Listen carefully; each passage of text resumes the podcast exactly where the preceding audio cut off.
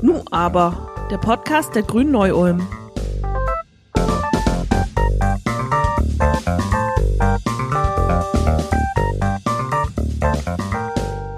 Wer von euch, liebe HörerInnen, kann sich noch daran erinnern, wie ihr als Kinder oder Jugendliche euren ersten Gameboy oder Super Nintendo, eure erste Playstation oder Xbox erhalten habt und zum ersten Mal in die Welten von Mario dem Klempner, Link dem ewigen Retter Hyrule's oder Lara Crofts der unerschrockenen Archäologin eingetaucht seid. Damals waren Computerspiele eher noch als Spielzeug belächelt, doch heute haben sie längst einen zentralen Platz unter den Unterhaltungsmedien erobert. 2014 überholten Spiele laut einer Erhebung des Bundesverbands Interaktive Unterhaltungssoftware BIU mit 2,67 Milliarden Euro sowohl die Umsätze der Musikbranche als auch der Kinofilmbranche. Im Jahresbericht der deutschen Gamesbranche 2019 heißt es, dass mittlerweile rund jede und jeder zweite Deutsche spielt. 34,3 Millionen Menschen zählen hierzulande zu den GamerInnen, ganz unabhängig von Alter und Geschlecht. Denn Spielerinnen machen rund die Hälfte der Spielerschaft aus. Was man auch nicht vergessen sollte, Games sind kein Kinderspielzeug mehr. Das Durchschnittsalter der Gamer liegt mittlerweile bei 36,5 Jahren. Wie es im Feuilleton immer so schön heißt, Computerspiele sind in der Mitte der Gesellschaft angekommen. Sie sind auch als Kulturgut weitgehend anerkannt und veranlassten 2018 sogar unsere ewige Kanzlerin dazu, die größte deutsche Fachmesse, die Gamescom, zu eröffnen. Allein dieser Besuch zeigt aber auch, Spiele sind politisch und damit sind sie auch automatisch für unseren kleinen Politik-Podcast interessant. Da beschäftigen wir uns heute mit der Frage, inwiefern Spiele denn politisch sind und wie sich die Grünen dazu positionieren. Ich bin Alper Artun, ihr seid hier im Nu aber, dem Podcast der Grünen Neu-Ulm. Dazu haben wir heute zwei Gäste hier vor Ort eingeladen. Der erste Gast ist der fantastische Benjamin Ajay, Mitglied des Landtags. Im Landtag beschäftigt sich Benjamin vor allem mit dem Thema Digitalisierung und hat in dem Zusammenhang mit Katharina Schulze und Maximilian Deisnover der auch vor ein paar Wochen bei uns zu Gast gewesen ist, ein Antragspaket rund um das Thema Gaming auf den Weg gebracht. Hallo lieber Benjamin. Hallo, danke für die Einladung. Unser zweiter Gast ist kein Unbekannter. Normalerweise ist der Moderator im besten Podcast, wo gibt. Aber manchmal verkleidet er sich als Gast und so geschah es, dass er heute auf der anderen Seite sitzt. Er ist Kulturwissenschaftler und beschäftigt sich seit Jahren intensiv mit Computerspielen. Ihr kennt ihn alle, mein Moderatorenkollege Arno Görgen. Hallo Arno. It's me, Arno.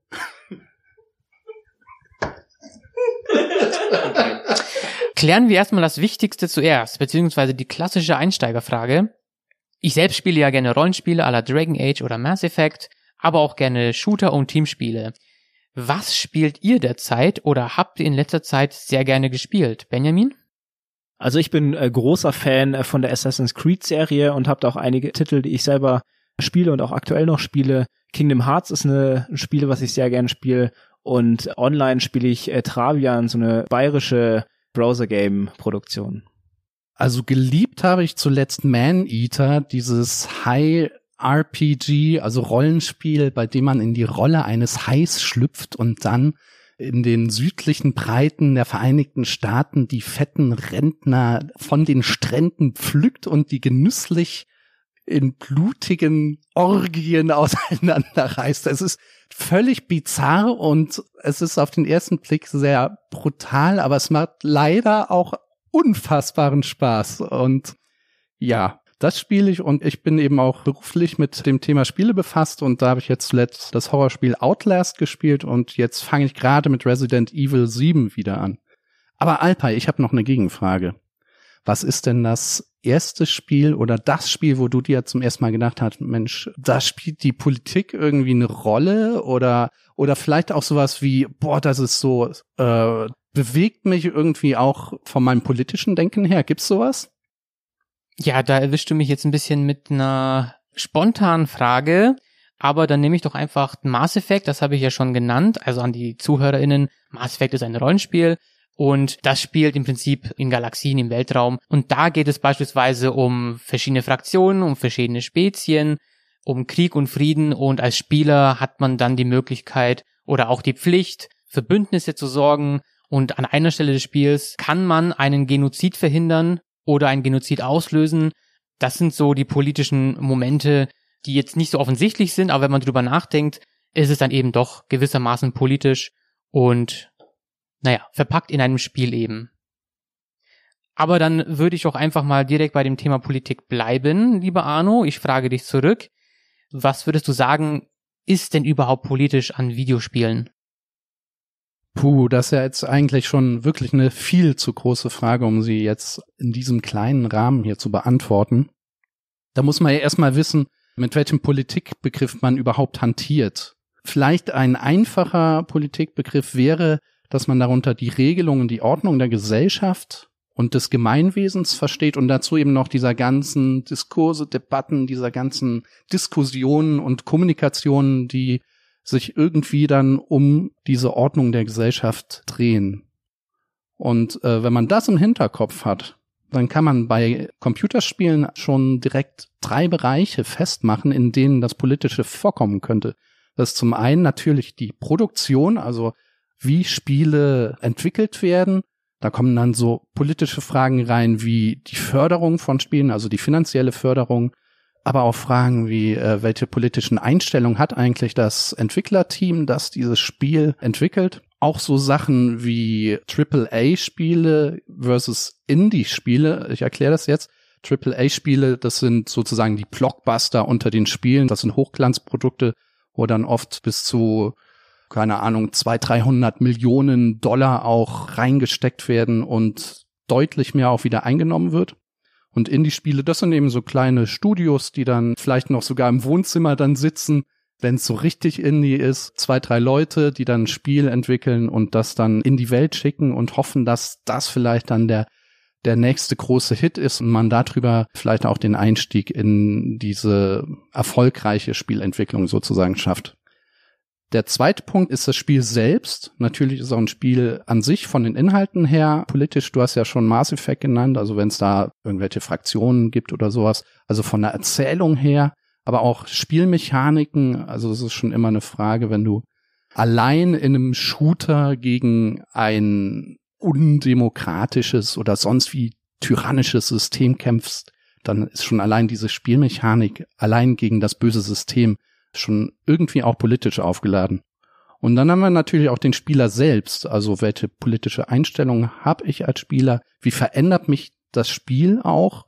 Und wie spreche ich mit anderen Spielern über Politik? Oder wo spreche ich mit solchen Spielern? Und da gibt's beispielsweise dann solche Plattformen wie Twitch oder Steam. Und alle drei Bereiche hängen natürlich miteinander zusammen. Und bei all dem muss dann eben auch bedacht werden, dass all das in einem größeren gesellschaftlichen Zusammenhang zu denken ist. Ja, das mit der Produktion ist auf jeden Fall auch ein interessanter Punkt, auf den ich dann nachher nochmal zurückkommen möchte. Vorher, lieber Benjamin, möchte ich mal über euer Antragspaket sprechen. Also euer im Sinne von die bayerische Grünen-Fraktion. Ihr habt ja vor ungefähr einem halben Jahr ein Gaming-Paket auf den Weg gebracht und was mich jetzt interessieren würde, wäre, wie seid ihr überhaupt auf den Gedanken gekommen, gleich ein ganzes Paket zu schnüren und warum habt ihr euch gedacht, dass da Handlungsbedarf besteht? Also wir sind nicht direkt auf die Idee gekommen, gleich ein Antragspaket zu machen, sondern überhaupt uns mit dem Thema zu beschäftigen, äh, kam im Nachgang auf das Halle-Attentat. Der Attentäter von Halle hat ja seine Tat damals gestreamt auf Twitch und dann gab es die ja sehr nette Aussage vom Innenminister Horst Seehofer, der dann gleich alle Gamer unter Generalverdacht gestellt hat und Videospiele als Anschlagssimulation und ähnliches tituliert hat. Und da war ich natürlich auch als Gamer und Politiker irgendwie schon ziemlich betroffen und habe gedacht, warum soll ich jetzt plötzlich nur, weil ich Videospiele äh, spiele, ähm, rechtsradikaler Terrorist sein? Und auf der anderen Seite war dann aber eine sehr starke Gegenreaktion auch aus der Gaming-Branche. Klar, habe ich nachvollziehen können, weil ich mich auch angegriffen gefühlt habe. Und die Aussage, nee, wir haben alle überhaupt kein Problem. Das hat so ein bisschen auch an die Killerspieldebatte von vor zehn Jahren erinnert. Da haben sich dann Katha Schulze und Max Eisenhofer mit mir, äh, wir uns drei zusammengesetzt und gesagt, also irgendwie kann das ja nicht sein. Natürlich gibt es da Probleme, wie in allen Bereichen der Gesellschaft, überall, wo du viele Menschen hast, äh, die zusammenkommen und ja, miteinander interagieren, auch da hast du Potenzial, dass es zu Problemen kommt, zu Radikalisierung, äh, zu ähnlichen Sachen. Und da darf man nicht alles unter Generalverdacht stellen, aber natürlich müssen Probleme, die da sind, auch angesprochen werden. Und irgendwie passiert das in dieser Debatte überhaupt nicht. Und äh, dann haben wir gesagt, okay, wir treffen uns einfach mal mit Expertinnen und Experten aus verschiedensten Bereichen, Soziologinnen, Gesellschaftsforschende, Radikalisierungsexpertinnen und Leuten aus der Games-Branche. Wir haben uns auch mit Twitch ausgetauscht, mit Facebook. Und dann im Laufe dieser vielen Gespräche dann gemerkt, also eigentlich ist da ganz viel Potenzial, auch wirklich Anträge zu machen, ganz viel Handlungsbedarf. Und so ist dann das Antragspaket entstanden. Ja, Stichwort rechts. Bleiben wir mal dabei. Das ist jetzt vielleicht nicht unbedingt das Offensichtlichste, wenn man von Videospielen spricht. Aber es ist ja tatsächlich so, dass es Gruppen aus dem rechten Spektrum gibt, die versuchen, die Videospiel-Communities für sich zu vereinnahmen. Wir werden gleich noch ein bisschen mehr darauf eingehen. Vorher haben wir netterweise einen kleinen Einspieler von Mick Prince. Er ist wissenschaftlicher Mitarbeiter im Projekt Good Gaming Well Played Democracy und ist selbst bei der Amadeo Antonio Stiftung tätig. Hören wir doch mal kurz rein. Lasst uns also über Gaming und Rechtsextremismus sprechen. Und ich habe eine folgende Idee. Versuchen wir das Ganze doch ohne eine undifferenzierte Killerspieldebatte zu führen, in der wir alle GamerInnen unter einen Gewalt- oder Extremismusverdacht stellen. Gleichzeitig sollten wir aber eben auch nicht wegsehen und das Problem bagatellisieren. Es ist wenig verwunderlich, dass bei den 34 Millionen Menschen, die in Deutschland Videospiele spielen, auch Menschen dabei sind, die sich eben rassistisch, sexistisch oder antisemitisch äußern. VideospielerInnen sind Teil unserer Gesellschaft und in der gibt es eben menschenverachtende Einstellungen und exklusives Denken. Wieder erwarten ist der Anteil der Frauen im Gaming mit 48% fast ausgeglichen. Abgebildet wird das in den großen Bereichen des Gamings, zum Beispiel im E-Sport oder im Streaming, aber nicht. Auf der Liste der 25 größten Twitch-StreamerInnen in Deutschland ist lediglich eine Frau mit dabei. Fairerweise muss man jedoch sagen, dass die Darstellung von Frauen in eigentlichen Spielen selbst nicht mehr so stereotypisch ist und wir mittlerweile häufig auch in die Rolle von Frauen schlüpfen können, die eben nicht sexistischen Klischees entsprechen. Neben toxischen, aber nicht eindeutig rechten Akteuren gibt es auch klare Rechtsextremistinnen in Videospiel-Communities und eben auch auf den entsprechenden Plattformen. Gaming hat dabei zwei zentrale Funktionen für die extreme Rechte. Zum einen dient es dem Austausch und der Vernetzung. Aufgrund des eben angesprochenen Deplatformings von anderen sozialen Netzwerken weichen Rechtsextreme auf Gaming-Plattformen aus, stellen Profile oder gründen Gruppen. Das passiert beispielsweise bei Netzwerken wie Discord, einer Art Skype-Ersatz für VideospielerInnen, auf dem sich eigene Serverstrukturen bilden. Das passiert aber eben auch bei Steam, der größten Videospiel-Vertriebsplattform der Welt. Steam war lange dafür bekannt, dass man hier Games kauft und eben auch spielt. Mittlerweile funktioniert das Ganze aber eher wie ein eigenes kleines soziales Netzwerk, auf dem Kommentare und Spielbewertungen verfasst werden können. Und hier sind eben auch Strukturen rechtsextremer und rechtspopulistischer Gruppen erkennbar. Es bilden sich irgendwelche Wehrmachtsfangruppen oder Profile zum Lesen rechter Manifeste, beziehungsweise die darauf, die dazu aufrufen, diese rechten Manifeste zu lesen. Auch toxische Narrative, wie die mehr vom großen Austausch finden hier Verbreitung. Es gilt aber zu betonen, täglich nutzen weltweit über 40 Millionen Menschen Steam. Davon ist natürlich nur ein sehr geringer Anteil in diesen rechtsextremen Kreisen unterwegs. Die andere Funktion ist die Inszenierung durch Games bzw. eine Nutzung von Gaming-Ästhetik durch Neonazis. Ziel ist es hier durch Videogames bzw. auf den entsprechenden Plattformen die eigene Ideologie zu verbreiten und eben auch an einigen Stellen konkret Menschen zu mobilisieren. Auch verfassungsfeindliche Symbolik oder eindeutige Hassbotschaften finden sich bei Steam wieder. Da wird das rassistische N-Wort in Diskussionen zu Black Lives Matters gepostet oder ein Hakenkreuz aus pixeligen Klötzen nachgebaut. Rechtsextreme Gruppen wie die Identitäre Bewegung versuchten sich an diesen Merchandise-Artikeln, die sehr an der Gaming-Welt orientiert waren. Sie designten ein T-Shirt im Stil ähm, des populären GTA 5 mit der Ausschrift Defend Europe. Auch rechtsextreme Attentäter haben in den letzten Jahren Gebrauch von Videospielplattformen gemacht. Der Halle-Attentäter beispielsweise übertrug seinen antisemitischen Anschlag auf der Gaming-Plattform Twitch. Das Video wurde live nur von sehr wenigen Menschen verfolgt. Die Aufzeichnung dagegen sahen über 2200 Menschen, bevor Twitch es von der Plattform löschte. Auch das Attentat von Christchurch wurde dort übertragen. Perfiderweise gibt es verschiedene Modifikationen von Shooter-Spielen, in denen der Anschlag nachgespielt werden kann. Diese in Anführungszeichen Spiele finden glücklicherweise kaum Verbreitung. Und auch der Münchner Attentäter von 2016 war in Steam-Gruppen unterwegs und wurde dort glorifiziert. Sind Videospiele damit eine Spiele für rechte Terroristen? Auf gar keinen Fall. Aber sowohl der Austausch im Vorfeld als auch während der Anschläge passierte zu Teilen über die wenig moderierten Gaming-Plattformen. Und nun, was können wir Gamerinnen und Gamer, was kann die Politik und was können wir als Zivilgesellschaft jetzt gegen Rechtsextremismus im Gaming tun?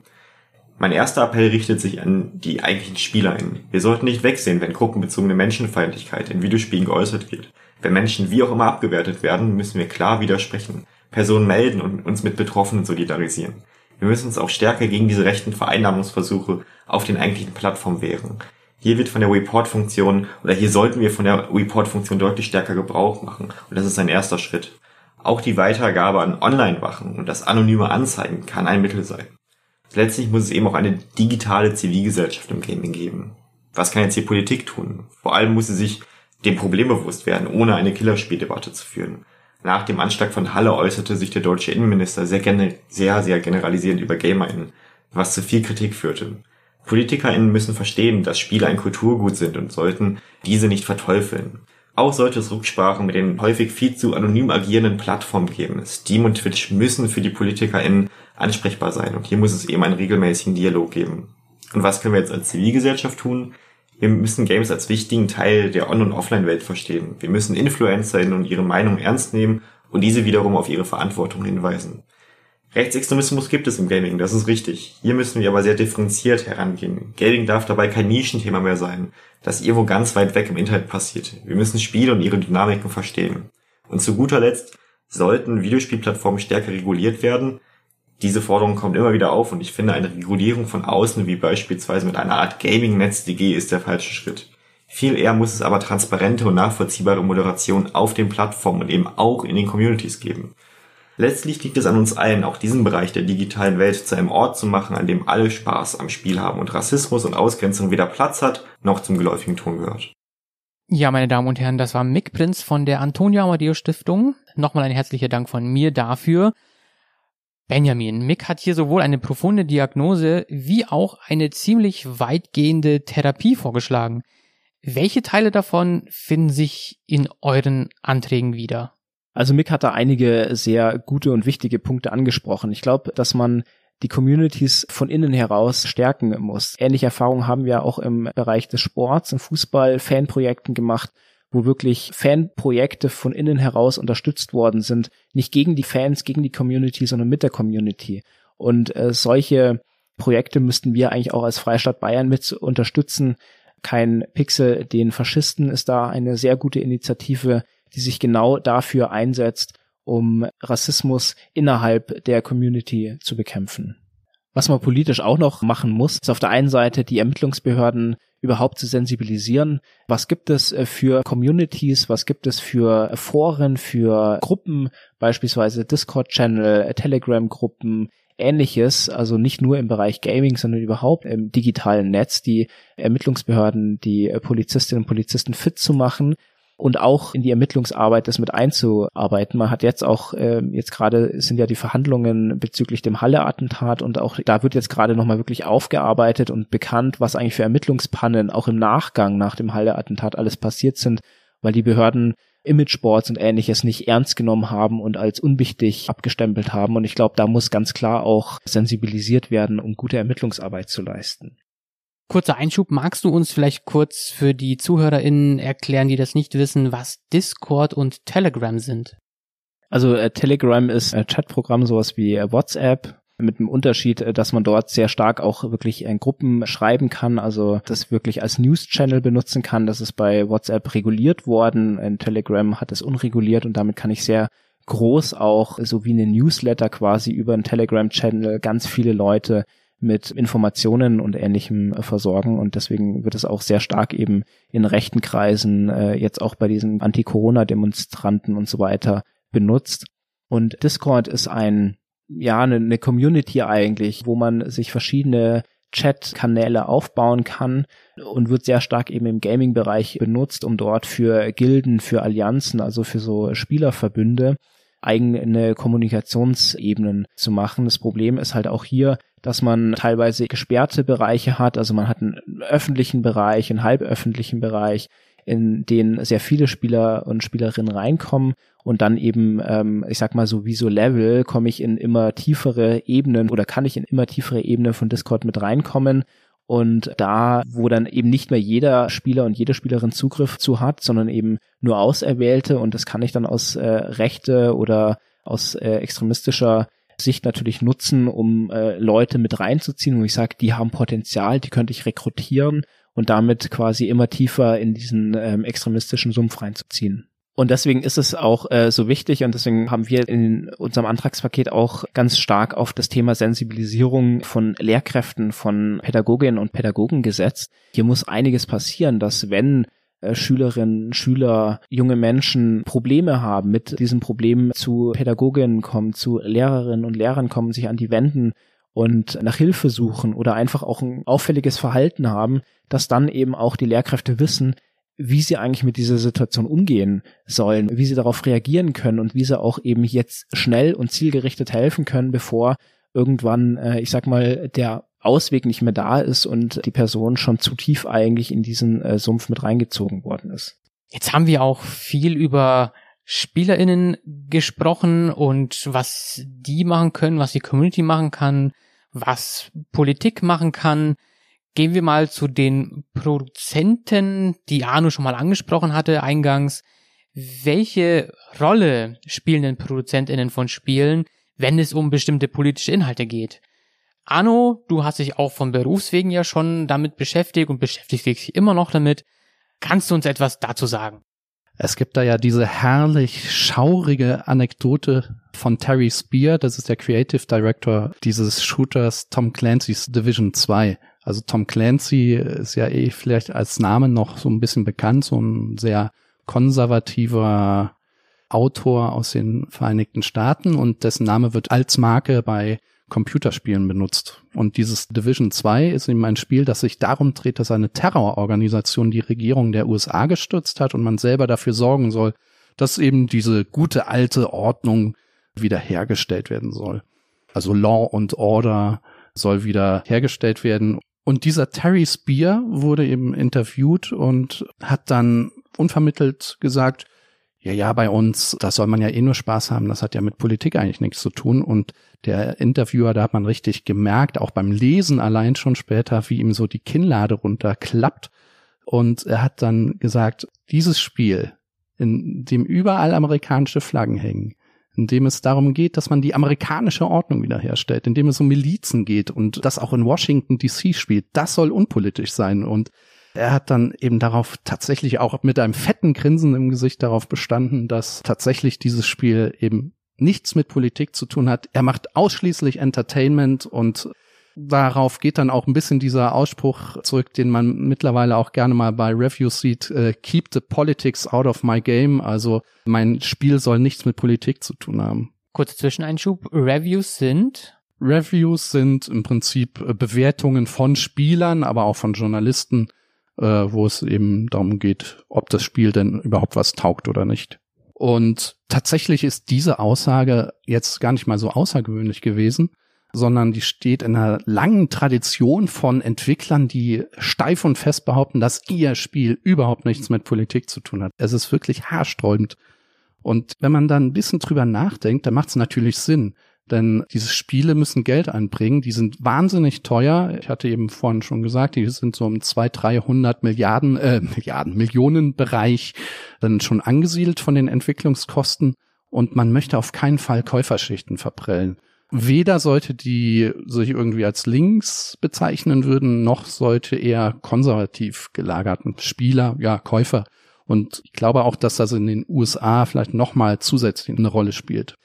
Mittlerweile ist es aber so, dass gerade wenn wir auch bei den anfangs genannten AAA, also Blockbuster-Titeln bleiben, es mittlerweile auch Spiele gibt, die ganz bewusst eine politische Werbekampagne fahren. Also ich gucke da so ein bisschen in Richtung der neuen Wolfenstein-Spiele. Also Wolfenstein ist so eine Reihe, die in den 90er Jahren schon angefangen hat. Und zwar Wolfenstein 3D war, glaube ich, der erste, zumindest einer der ersten Shooter, die überhaupt in einer dreidimensionalen Umgebung stattgefunden haben. Und schon damals ging es darum, ja, Nazis zu verkloppen und am Ende, glaube ich, sogar Hitler auch, oder? Ich weiß gar nicht mehr so genau. es, ist wirklich schon Jahrzehnte her, dass ich es gespielt habe. Und da gibt es eben eine neue, äh, eine Neuauflage dieser Spielereihe und die Werbekampagne, die das Spiel begleitet hat, die hat tatsächlich auch sehr stark solche politischen Inhalte aufgenommen und auch ja mit Augenzwinkern verlautbaren lassen, dass es auch okay ist, wenn man mal Nazis eins auf die Nase gibt. Das Ganze gibt's dann eben aber auch bei den Indie-Studios, also bei den ganz kleinen Studios, beispielsweise beim Berliner Studio Paint Bucket, die das sehr tolle, aber eben auch sehr bedrückende Through the Darkest of Times entwickelt haben. Das gibt's seit Anfang diesen Jahres. Darin spielt man eine Berliner Widerstandszelle in den Jahren 1933 bis 45, also zur Zeit des Nationalsozialismus.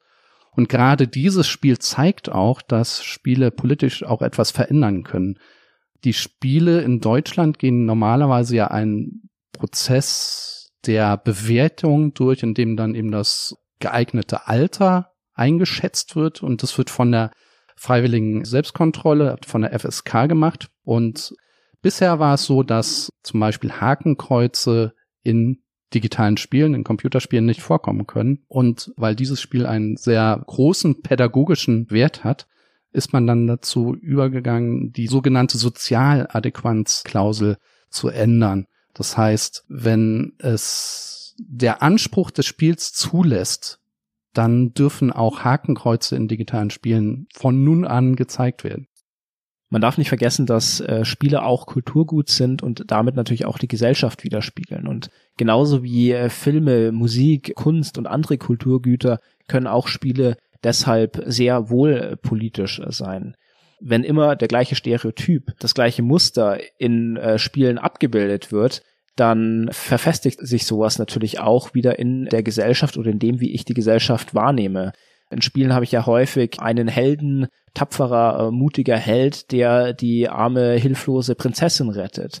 Und das sind äh, Muster, die sich dann sehr häufig eben widerspiegeln oder gewisse politische Muster, die ich auch äh, wieder erkennen kann, dass die US-amerikanischen Guten dann wieder gegen böse Schurkenstaaten, die immer die gleichen Länder widerspiegeln, äh, vorgehen und man quasi die Welt vor diesen bösen Ländern retten muss. Und das sind natürlich alles politische Aussagen, die sich eben sehr stark immer wieder äh, finden. Und da muss man das ähnlich wie auch im Film, das in der Vergangenheit passiert ist.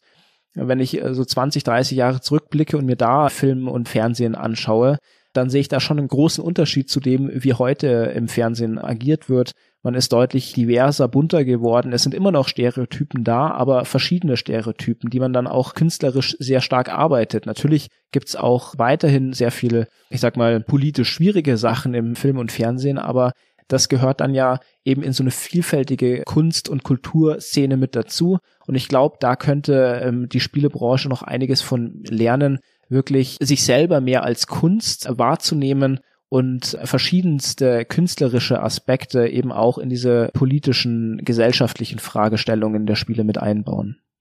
Ja, ich finde, das sind auf jeden Fall sehr gute Punkte. Ich musste auch dran denken, dass es ja auch Studios und Produzentinnen gibt, die sich ihrer Verantwortung auch bewusst sind. Also wenn wir uns überlegen, wer Lara Croft aus ihren ersten Spielen kennt, äh, aus den 90ern, das war eine ja, knapp bekleidete junge Frau mit ordentlich Oberweite und guter Figur. Das war halt dann auch für die, ich sag mal, männliche Zielgruppe gemacht und dann gab es dann vor ein paar Jahren eine Wiederbelebung dieser Lara Croft Marke von Tomb Raider, wo man dann eine junge Frau hat, kein Model, die quasi sich emanzipiert und lernt in einer ja tatsächlich von Männern dominierten Umgebung sich durchzusetzen, um es jetzt mal so auf den Punkt zu bringen. Also Stichwort Women Empowerment. Da merkt man dann auch, dass die Studios auch mit dem Zeitgeist gehen wollen. Und was ich jetzt auch unbedingt noch anmerken möchte, ist, es gibt ja auch Studios, die sind ihrer Zeit tatsächlich auch voraus. Das erste Mass Effect, das weiß ich noch ganz genau. Und auch in Dragon Age, da gab es Möglichkeiten, homosexuelle Beziehungen einzugehen. Lange, lange bevor wir hier große Debatten über die Ehe vor alle hatten. Und das ist beispielsweise ein Punkt, wo die Gesellschaft den Spielen hinterhergelaufen ist. Ja, das ist mir schon auch ein Anliegen zu sagen, es gibt auch die Studios, die ihrer Verantwortung nachkommen. Aber würdet ihr denn sagen, dass die Studios insgesamt, dass man die mehr in die Verantwortung nehmen muss? Oder würdet ihr sagen, das reicht schon, der Markt regelt das? Grundsätzlich denke ich, dass die meisten Studios sich durchaus ihrer Verantwortung bewusst sind und auch verantwortlich sowohl mit ihrer Freiheit der Kunst und auch mit ihrer Meinungsfreiheit umgehen. Es ist nicht nur eine Freiheit, sondern es verpflichtet ja auch irgendwie damit verantwortungsvoll gegenüber in dem Fall den Kunden, den Spielern umzugehen. Und auch die FSK, über die ich ja schon kurz gesprochen hatte, als selbstregulierendes Medium ist eigentlich meines Erachtens in Deutschland schon ausreichend. Also mein Eindruck von deren Arbeit ist schon sehr positiver, nicht so wie früher. Da wird schon sehr, sehr reflektiert drauf geschaut, wie Spiele beispielsweise Gewalt darstellen, wie sie politische Inhalte darstellen und so weiter. Und ich muss auch sagen, da hat sich mein Bild der FSK in den letzten Jahren sehr, sehr positiv verändert. Und ich glaube, da sitzen auch mittlerweile einige Leute, die das Medium einfach auch verstehen. Ich wollte dich jetzt nicht unterbrechen, aber um vielleicht der Verwirrung entgegenzukommen, du meintest vermutlich die USK und nicht die FSK. Stimmt, du hast absolut recht. Ich glaube, eine große Verantwortung tragen natürlich auch die Konsumentinnen und Konsumenten, also die Gamerinnen und Gamer, damit, was sie für Spiele am Schluss auch kaufen und spielen wollen, weil am Ende sind die, jedenfalls die großen Entwicklungsstudios auch immer Unternehmen, die auch das produzieren mit, was die Leute kaufen wollen. Das heißt natürlich nicht, dass jetzt die Firmen, die Entwicklerinnen und Entwickler nicht auch sich hier eine Verantwortung haben. Die haben eine ganz wichtige gesellschaftliche Verantwortung, aber es liegt, glaube ich, nicht nur bei ihnen, sondern eben auch danach, was die Leute spielen. Und ich glaube, da muss sich auch bei, vor allem bei vielen Core-Gamern noch einiges ändern, die dann doch immer die klassischen Rollenbilder in Games haben wollen. Ähm, es gibt immer große Diskussionen, wenn es dann weibliche Charaktere beispielsweise gibt in Ego-Shootern oder ähnlichem und ähm, sich dann die Core-Gamer weigern, die Frau zu spielen. Von daher ist es natürlich schon dann auch, ich sag mal, eine Gefahr für die Entwicklungsstudios, jetzt wirklich ein Spiel zu machen, wo man nur den weiblichen Hauptcharakter hat und dann das Spiel am Ende floppt und damit dann auch die komplette Bewegung hin zu mehr Feminismus oder ähnliches. Von daher sage ich, es liegt die Verantwortung auf beiden Seiten. Wie man auch nicht vergessen darf, das äh, sind diese Verkaufsplattformen wie Steam, die eben online dann die Spiele anbieten. Das sind ja auch Firmen, die eben darauf bedacht sind, möglichst viel Geld zu machen. Und gerade bei Steam ist es jetzt in den letzten Jahren durchaus schon so gewesen, dass das Qualitätsmanagement auf der Plattform doch deutlich zurückgefahren wurde und dann auch Spiele wie der Heimat Defender veröffentlicht wurden. Heimat Defender ist ein Spiel, das vor kurzem finanziert durch den Verein 1%, das ist so ein kleiner rechtsradikaler Verein, tatsächlich entwickelt wurde. Und ja, ich meine, der Name sagt schon, das ist so eine merkwürdige Dystopie, in der man dann unter anderem Martin Sellner und den Götz Kubitschek spielen darf und dann eben die bösen Horden, die in die Heimat einfallen, zurückdrängen darf. Muss man die kennen? Martin Sellner ist der Chef der österreichischen Identitären und Götz Kubitschek ist eben dieser Verleger, ist es der vom Kopfverlag, glaube ich, oder? Wieder was gelernt und wieder gelöscht. Zu Recht. Und tatsächlich hat aber auch hier das zivilbürgerliche Engagement, also du hast ja schon kein Pixel den Faschisten angesprochen, gewirkt, denn dieses Spiel wurde gerade heute Morgen wieder von der Steam-Plattform entfernt, aufgrund eben der vielen, vielen Hinweise von Aktivisten, die sich eben gegen rechts in diesem Gaming-Bereich engagieren. Und man kann hier tatsächlich auch von einem ersten wirklich großen Erfolg in diese Richtung sprechen. Bleiben wir beim Geld. Passend haben wir vor einigen Tagen, als dieser Podcast aufgenommen wurde, eine Multimilliarden Dollar Übernahme in der Branche.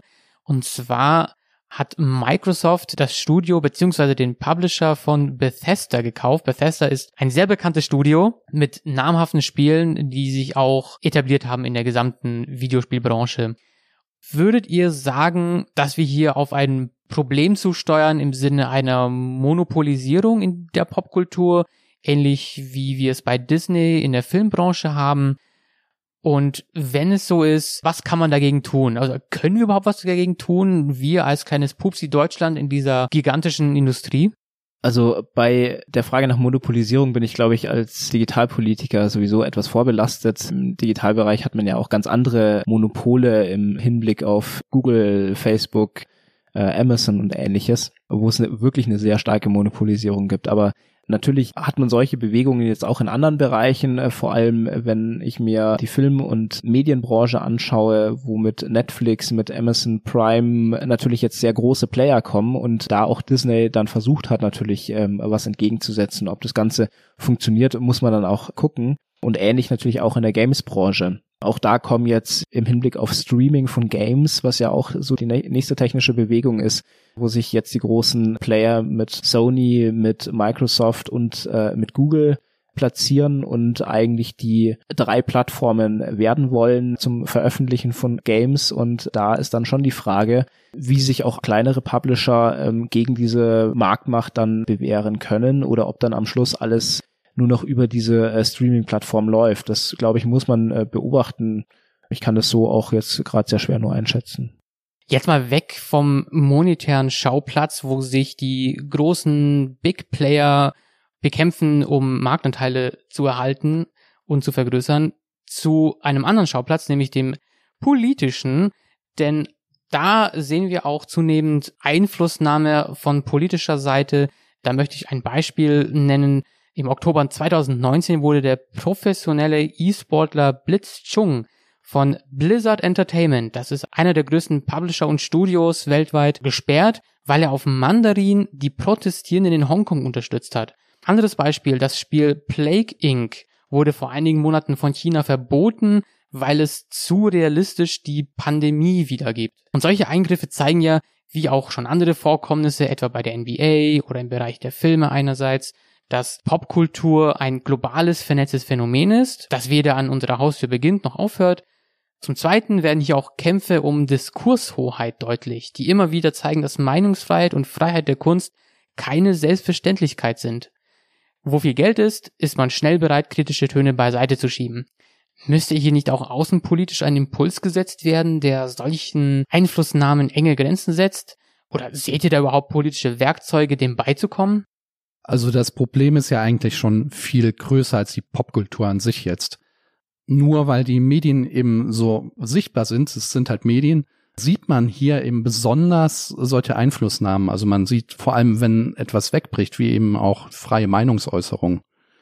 Und darin liegt eigentlich auch eine ganz wichtige Aufgabe der Popkultur. Also der deutsche Soziologe Jürgen Habermas, man entschuldige mir diesen akademischen Ausflug, der spricht hier vom seismografischen Entdeckungszusammenhang der Medien. Das heißt, Medien haben die Aufgabe, auf Brüche in den Gesellschaften hinzuweisen. Und problematisch wird das Ganze ja erst dadurch, dass trotz dieser medialen Hinweise die Angst vor beispielsweise der Marktmacht Chinas so groß ist, dass trotz des öffentlichen medialen Hinweises auf eben solche blinde Flecken im Hinblick auf China dann genau nichts passiert. Und ich glaube tatsächlich auch, dass der realistische politische Bewegungsspielraum hier sehr, sehr eng ist. Ja, jetzt werden wir schon sehr außenpolitisch und entfernen uns ein bisschen von Bayern, aber äh, das ist äh, schon ein sehr wichtiger Punkt, glaube ich. Ich glaube, dass hier die Digitalisierung insgesamt, nicht nur Games und Videospiele, sehr große Chancen bieten, eben durch Vernetzung, weltweite Vernetzung, auch äh, aus gewissen Systemen auszubrechen und hier für Umschwung äh, zu sorgen. Wir haben es in der Vergangenheit, in den letzten Jahren auch stark gesehen mit Maidan, mit dem arabischen Frühling, was ja genau über digitale Kommunikationsmittel überhaupt erst ermöglicht worden ist. Genau deswegen sehen wir auch in China, wie stark dort versucht wird, das Internet zu regulieren, also alles abzuwehren, was irgendwie versucht, hier das System zu bekämpfen und mit sehr starken, sehr, sehr harten Mitteln und sie versuchen da ja einen separaten Markt ein bisschen aufzumachen und äh, die Sachen, die wir im Westen, in Europa, in Amerika haben, dort quasi zu kopieren und dort eigene Systeme aufzubauen, um unabhängig zu werden. Dadurch merkt man auch, wie ja gefährlich tatsächlich auch das Internet sein kann für so eine äh, Diktatur wie China, sonst würden die da nicht so viel rein investieren.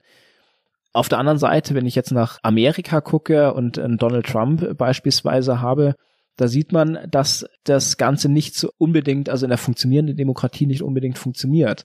Donald Trump, der ja schon sehr gewagte Äußerungen, äh, drücken wir es mal so aus, im Hinblick auf Corona beispielsweise geäußert hat und dann auch ganz klar von den sozialen Medien gestoppt worden ist und Twitter einfach die ähm, Beiträge von ihm als ja Fake News markiert hat und das zeigt auch, dass äh, in einer funktionierenden Demokratie das sehr gut funktioniert Problematisch ist es eben dann, wenn der Markt quasi politisch geschlossen wird und das heißt, entweder du machst mit bei uns im System oder du bist draußen. Da ist dann natürlich ein finanzieller Druck dahinter und dann müssen die Unternehmen sich wirklich überlegen, okay, Unterstützen wir das, um mehr Geld zu verdienen oder unterstützen wir das nicht und verzichten damit natürlich auf Einnahmen, auf Gelder und haben dafür dann aber eben ja gesellschaftlich etwas vorangebracht? Dann möchte ich doch mal vom großen Ganzen und Außenpolitik nochmal zurückkommen nach Deutschland und nach Bayern. Wir haben ja vorhin auch schon kurz das Wort E-Sport gehabt. Also für diejenigen unter euch, die das jetzt noch nie gehört haben, das ist im Prinzip tatsächlich einfach Sport, der an der Konsole oder am PC ausgetragen wird.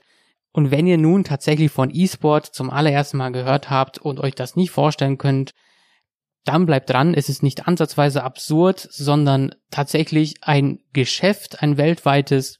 Und die Debatte um E-Sport in Deutschland, die verläuft ein bisschen separat zu der Debatte über E-Sport, die weltweit stattfindet. Denn international stellt sich die Frage ja praktisch gar nicht, ob E-Sport eine Sportart ist oder nicht. Im Ausland ist das anerkannt, in vielen, vielen Ländern ist das olympische Disziplin. E-Sport ist auch nicht neu. Da kann ich jetzt ein bisschen aus dem Nähkästchen erzählen. Von 2005 bis 2011 war ich selbst in einem E-Sport-Verein, den ich gegründet hatte und da schon zu der Zeit, vor über zehn Jahren, da war das ein eingetragener Verein, es gab Preisgelder, es gab Sponsoring von großen namhaften Firmen, die man heute immer noch kennt. Und seitdem haben wir wenig Fortschritt. Und das Paradoxe dabei ist ja jetzt, während des Corona-Lockdowns war der E-Sport tatsächlich der einzige mögliche Sport für einige Wochen. Und dann fragt man sich dann doch, was hat Deutschland für ein Problem mit E-Sport? Die Diskussion mit dem E-Sport ist ja eigentlich äh, sehr stark öffentlich. Ist E-Sport Sport oder nicht? Da scheiden sich die Geister. Äh, der E-Sport-Verband äh, würde gerne Sport sein. Der Sportverband weigert sich mit allem, was er hat, dagegen.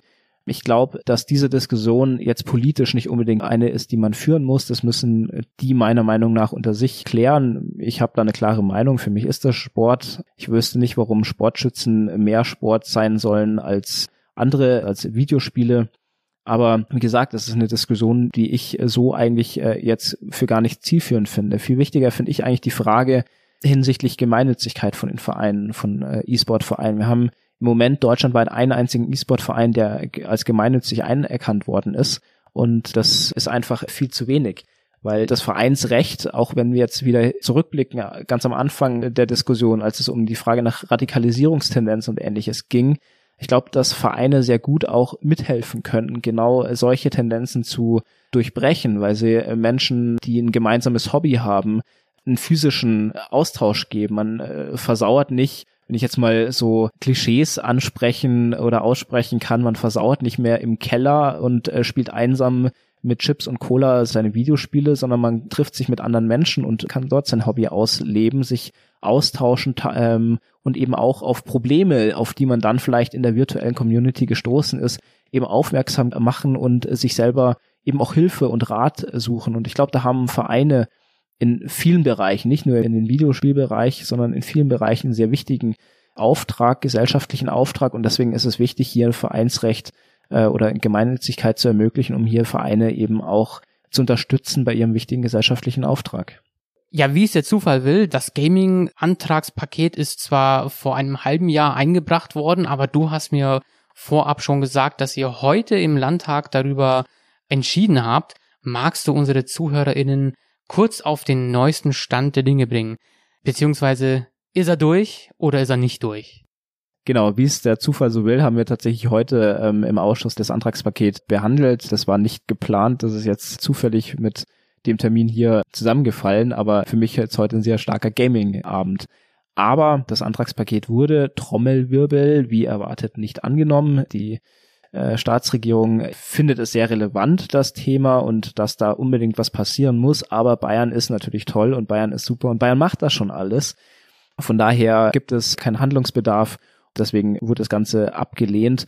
Ich finde das äh, sehr schade, weil wir doch sehr viele, sehr wichtige Punkte, wie wir jetzt ja heute Abend jetzt auch nochmal besprochen haben hier im Podcast, doch sehr wichtige Punkte, auch gesellschaftlich wichtige Punkte angesprochen haben und äh, hier einfach einiges passieren äh, muss. Radikalisierung ist ein großes Problem in verschiedensten Bereichen. Äh, jeder, der aktuell unterwegs ist auf Social Media und ähnliches, kriegt es ja auch mit, was an Hass im Netz unterwegs ist, äh, was an Fake News unterwegs ist wie Menschen auch eben rechtes Gedankengut versuchen zu verteilen und auch Menschen damit zu kapern. Und äh, das hält natürlich nicht in der Gaming-Community davon Abstand, sondern ist dort genauso mit drinnen. Und solange sich das alles im Schatten abspielt, solange da die Leute keinen Blick drauf werfen oder die Ermittlungsbehörden keinen Blick drauf werfen, solange die äh, Lehrkräfte nicht geschult werden, auch darauf reagieren zu können, was ist eigentlich, wenn so eine Schülerin, ein Schüler zu mir kommt und irgendwie Problem hat, weil es da mit komischen Texten im, in einem Videospiel äh, konfrontiert wird äh, oder in einem Chat auf einem Discord-Channel oder ähnlichem konfrontiert wird, hey, was ist Discord eigentlich? Ich glaube, das ist eine Reaktion, äh, die Lehrerinnen und Lehrer dann vielleicht nicht haben sollten, sondern gleich wissen, okay, wie kann ich diesem Kind helfen? Was kann ich da machen? Um genau diese, ja, möglichst frühzeitig diesen Radikalisierungen entgegenzuwirken. Und deswegen finde ich sehr, naja, nicht nur schade, sondern wirklich auch gefährlich, dass hier sehr wenig jetzt gemacht worden ist und diese Anträge nicht angenommen worden sind. Damit wären wir aber halt leider auch schon am Ende unserer Folge angekommen. Natürlich hätten wir noch viel, viel länger darüber sprechen können und vielleicht nehmen wir noch mal ein paar einzelne Punkte, die wir heute besprochen haben, raus und machen noch mal irgendwann eine Folge nur zu einem dieser Themen. Was unser Gespräch heute aber gezeigt hat, Games sind viel mehr als nur die Spiele. Es geht um Gesellschaft, um viel, viel Geld und um Politik. Was bisher noch nicht wirklich geschehen ist, und da wäre das Antragspaket der Bayerischen Grünen ein erster Schritt gewesen, ist eine tatsächliche gesellschaftliche Gestaltung dieses medialen und kulturellen Raums. Wo jetzt noch Anarchie und das Recht des Stärkeren herrscht, müssen klare rechtliche, aber auch moralische Strukturen aufgebaut werden, die einen kritischen und nachhaltigen Umgang mit Games bewirken. Umso wichtiger ist dafür die Arbeit, die ihr in der Politik und in der Wissenschaft leistet. Ich bin gespannt, wie sich eure jeweiligen Projekte entwickeln werden. Benny, Arno, einen herzlichen Dank, dass ihr dabei wart. Vielen Dank, lieber Alpay, dass wir hier sein durften.